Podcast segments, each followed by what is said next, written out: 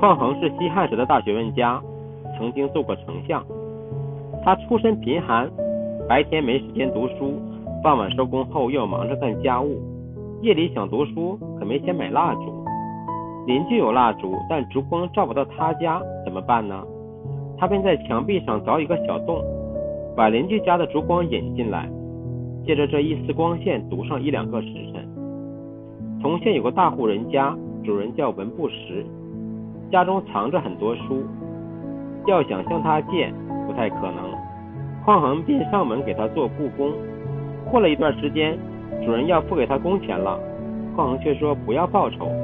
主人大惑不解，便问其中原因。匡衡说：“只求主人能借书给我看。”主人很感动，就不断的把书借给他。有了这个有利的条件，只要有空闲，匡衡就专心致志的读书。后来。终于成了大学问家。